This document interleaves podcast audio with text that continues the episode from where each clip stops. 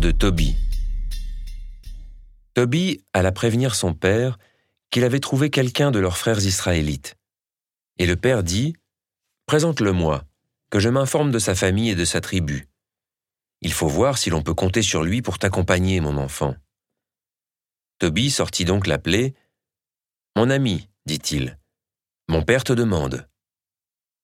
L'ange Raphaël entra dans la maison. Tobie salua le premier, et l'autre lui répondit par des souhaits de bonheur.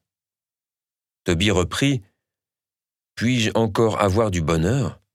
Je suis un aveugle, je ne vois plus l'éclat du ciel, je suis plongé dans l'obscurité, comme les morts qui ne contemplent plus la lumière.